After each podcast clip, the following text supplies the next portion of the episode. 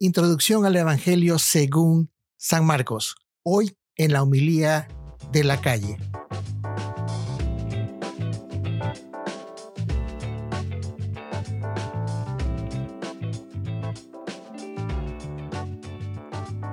Muchísimas gracias por acompañarnos. Te saluda tu amigo y servidor Wilfrido Matamoros, generando este podcast desde el centro de la Unión Americana en el hermoso estado de Iowa. En nuestra primera temporada tenemos un podcast titulado Volvamos a Marcos. Consideramos que el Evangelio de Marcos todavía no lo hemos descubierto del todo. Históricamente es el primer Evangelio que se escribe. Muchos estudiosos ya concuerdan. Es quizás sin duda el que más nos muestra la humanidad de Jesús. Es el que más nos permitiría conocer a Jesús como persona, como amigo, como un verdadero coach y tal como lo encontramos según San Marcos como maestro y sobre todo como un acompañante dentro de cada uno de nuestros caminos espirituales hacia conocer el amor del Padre, el amor de Dios. Así es que vamos a ver en este podcast cinco puntos, los cuales nos van a permitir poder tener una mejor idea y poder introducirnos en su estudio posterior. Estos cinco puntos son quién es Marcos, cuándo se escribió el Evangelio, en qué idioma se escribió el Evangelio, dónde se escribió y a quién le escribió.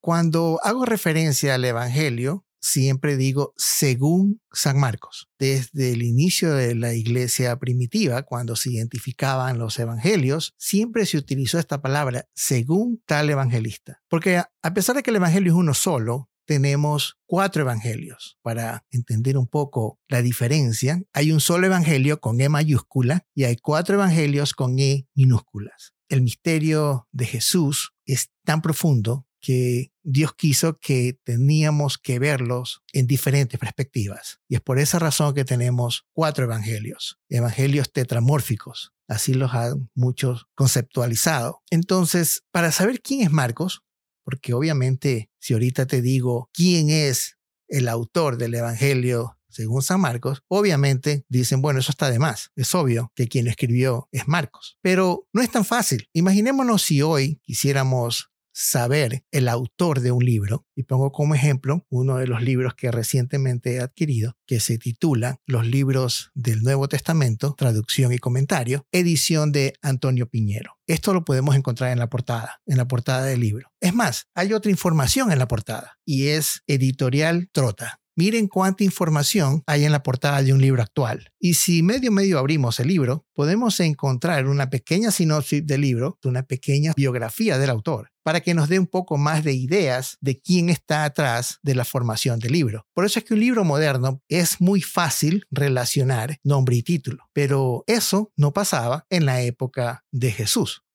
El Evangelio, según San Marcos, nos llega a través de un rollo, a través de un manuscrito.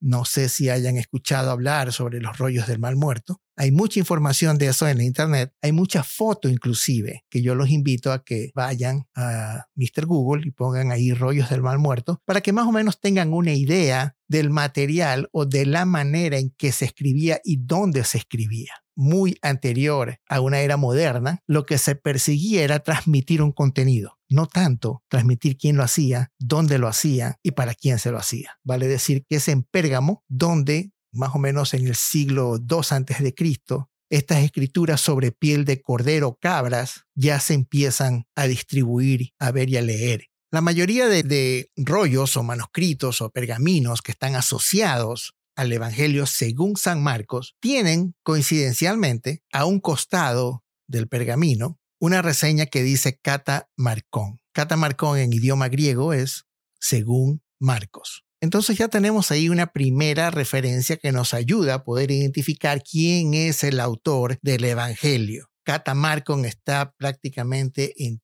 todos los escritos o manuscritos o rollos o pergaminos que están asociados al Evangelio según San Marcos. Y aquí a manera de información general, como siempre digo, te lo dejo de tarea, averíguate lo que son los códices, códex. Más o menos a vuelo de pájaro son recopilaciones y pasadas a limpio de los manuscritos hacia un libro un poco ya mejor formado. Ya esto ya tiene un poco más parecido a los libros actuales. Hay algunos códices inclusive que están recontra, hiper, bien guardados de los cuales te nombro dos. Uno es el Códice Sinaítico y el otro es el Códice Vaticano, el cual reposa en la Biblioteca Vaticana, para que más o menos tengas una idea. Su antigüedad está ya por el año 1209, ya en la era cristiana.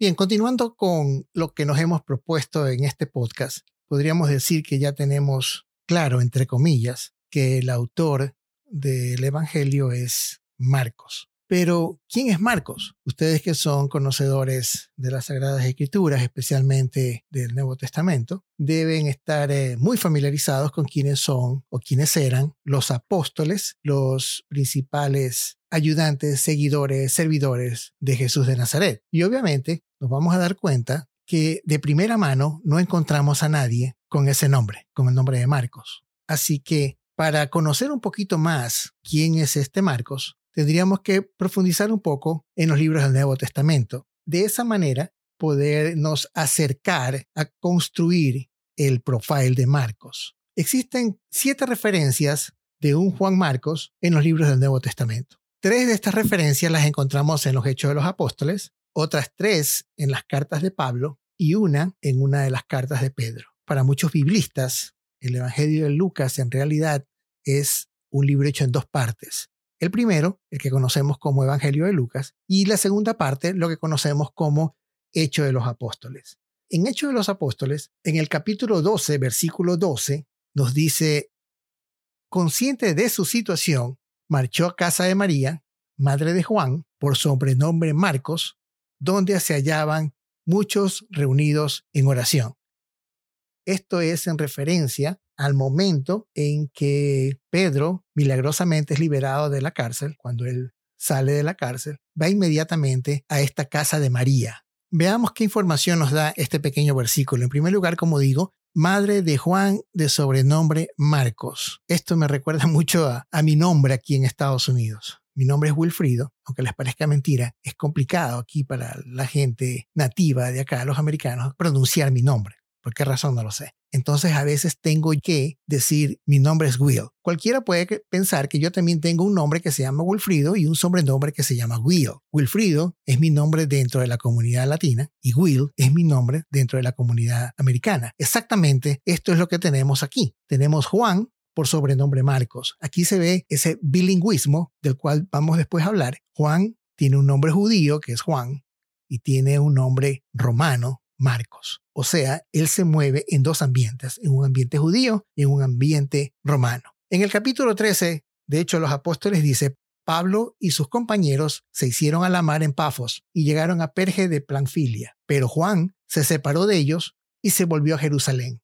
Esto es un hecho que ocurre en uno de los viajes de Pablo. Aparentemente surge un pequeño problema con Juan Marcos, que él, por obvio motivo, decide no continuar el viaje y aparentemente los deja. Esto lo, en Hecho de los Apóstoles inclusive está mucho más detallado, las cosas que pasaron y lo posterior que ocurrió por esta decisión de Juan Marcos de bajarse del bote, si tendríamos que decirlo así. En el mismo libro de Hecho de los Apóstoles, en el capítulo 15, versículo 36, dice, Al cabo de algunos días dijo Pablo a Bernabé, volvamos a ver cómo les va a los hermanos en todas aquellas ciudades en que anunciamos la palabra del Señor. Bernabé, que quería llevar también con ellos a Juan, llamado Marcos, Pablo, en cambio, pensaba que no debía llevar consigo al que se había separado de ellos en Panfilia y no les había acompañado en la obra. El libro de Hechos de los Apóstoles nos pone mucho más en contexto esta pequeña desaveniencia que tuvieron Pablo con Juan. Miren cómo de la misma escritura podemos empezar a sacar más información sobre Marcos, el autor del Evangelio. En los escritos de San Pablo también encontramos información sobre Marcos. En Filemón te saluda Éprafas, mi compañero de cautiverio en Cristo Jesús. Marcos, Aristarco, Temas y Lucas, mis colaboradores. Aquí Pablo ya vuelve a incluir a Marcos, sea que es posible que ese problema que tuvieron, que lo vemos en Hechos de los Apóstoles, haya sido subsanado. En Colosenses 4, Pablo dice, os saludan Aristarco, mi compañero de cautiverio, y Marcos, primo de Bernabé, acerca del cual recibisteis ya instrucciones. Si va a vosotros, danle buena acogida. Esto ya nos dice mucho más. Nos da un detalle adicional, que Juan Marcos es primo de Bernabé. Que ese problema entre Marcos y Pablo ha desaparecido a tal punto que Pablo da una recomendación a Marcos, primo de Bernabé. Si va a vosotros, denle buena acogida. Y en segunda de Timoteo dice, el único que está conmigo es Lucas. Toma a Marcos y tráele contigo, pues me es muy útil para el ministerio. Y finalmente, la última referencia que tenemos es en un escrito de San Pedro, en la primera carta de Pedro, en el capítulo 5, versículo 13 dice, Os saluda el que está en Babilonia, elegida como vosotros, así como mi hijo Marcos. El término hijo que utiliza Pedro con relación a Marcos, muchos lo relacionan a que es posible que este San Pedro, el cual, al comienzo de estas referencias, va a la casa de María, de la madre de Juan, haya sido quien haya bautizado a Juan Marcos, porque había una tradición que cuando alguien bautizaba a alguien, era considerado como un hijo, un hijo en la fe. De todo caso, esa es la referencia que Pedro le da a Marcos, la de hijo. Pues bien, no solamente tenemos referencias bíblicas sobre quién es Marcos, también tenemos fuentes que no son testamentarias, es decir, fuentes históricas, fuera de las Santas Escrituras. Y una de esas es una referencia que hace Eusebio de Cesarea sobre los escritos de Papías. Papías es uno de los padres de la iglesia que hizo un escrito titulado Interpretación o Exégesis de los oráculos del Señor. Pero esa interpretación no nos ha llegado, se perdió. Pero Eusebio de Cesarea, en los libros que sí nos han llegado, él hace una interpretación acerca de los escritos de Papías. La voy a leer tal como aparece en los escritos de Eusebio de Cesarea. Dice, y el anciano decía lo siguiente, Marcos, que fue intérprete de Pedro, escribió con exactitud todo lo que recordaba, pero no en orden de lo que el Señor dijo e hizo, porque él no oyó ni siguió personalmente al Señor, sino, como dije, después a Pedro. Este llevaba a cabo sus enseñanzas de acuerdo con las necesidades, pero no como quien va ordenando las palabras del Señor, más de modo que Marcos no se equivocó en absoluto cuando escribía ciertas cosas como las tenía en su memoria, porque todo su empeño lo puso en no olvidar nada de lo que escuchó y en no escribir nada falso. Esto relata Papías referente a Marcos. Es bien interesante cómo ya estos escritos que forman parte de la tradición de la iglesia identifican al autor del Evangelio. Pues bien, ahora con estas siete referencias que tenemos en la Biblia, más esta referencia que está fuera de los testamentos, pero que forma parte de la tradición de la iglesia, y en el caso de los escritos de Eusebio Cesarea, podemos construir un breve profile, una pequeña biografía o una pequeña carta de presentación de quién es Juan Marcos. La podríamos inclusive presentar de esta manera. Juan Marcos, su doble nombre nos indica que se movía en un ámbito judío y romano. Hablaba griego, arameo, quizás hebreo. Hijo de María, quien tenía una buena posición económica, mantenía una comunidad cristiana en su casa para la oración. Era primo de Bernabé, por quien conoce a Pablo, y según en Hechos de los Apóstoles tuvo un pequeño inconveniente con él, pero que luego se va a solucionar. El apóstol Pedro lo llama hijo, quizás porque fue quien lo bautiza. La tradición lo ubica como el intérprete de Pedro. No conoció personalmente a Jesús. Juan Marcos pertenece a la tercera generación de seguidores de Jesús. Ya vamos a esta altura formando y teniendo un mayor conocimiento de quién es Marcos, el autor del primer evangelio que se escribe de Jesús de Nazaret resuelto en gran parte quién es el autor del Evangelio, ahora la pregunta sería cuándo se escribió el Evangelio. Y para eso, ¿qué mejor respuesta que nos da el Evangelio de Lucas? Podemos encontrar en su introducción la siguiente lectura. Puesto que muchos han intentado narrar ordenadamente las cosas que se han verificado entre nosotros, tal como nos los han transmitido los que desde el principio fueron testigos oculares y servidores de la palabra, he decidido yo, después de haber investigado diligentemente todo desde los orígenes, escribírtelo por su orden, ilustre Teófilo, para que conozcas la solidez de las enseñanzas que has recibido. Lucas nos dice que muchos han intentado narrar. Narrar, como la palabra lo dice, es hablar, es contar. Como por ejemplo los narradores de cuentos, los narradores de fútbol. Antes de que había la televisión, tenía uno que escucharlo por radio y habían narradores excelentes. En la época de Jesús ya transmitían a través de la palabra, a través de la narración, los hechos que se habían verificado entre nosotros, dice Lucas. Pero adiciona y dice, tal como nos los han transmitido los desde que un principio fueron testigos oculares. O sea, esa narración venía transmitida por testigos oculares, por personas que habían estado ahí en el momento de la historia, en el momento en que se producían las cosas. Eso es un testigo ocular, o sea, una persona que está en el lugar de los hechos. Pero también dice que fueron transmitidos por servidores de la palabra. Eso quiere decir que habían personas que quizás escucharon una narración de un testigo ocular y basándose de eso, también iban y seguían narrando esto en otro lugar.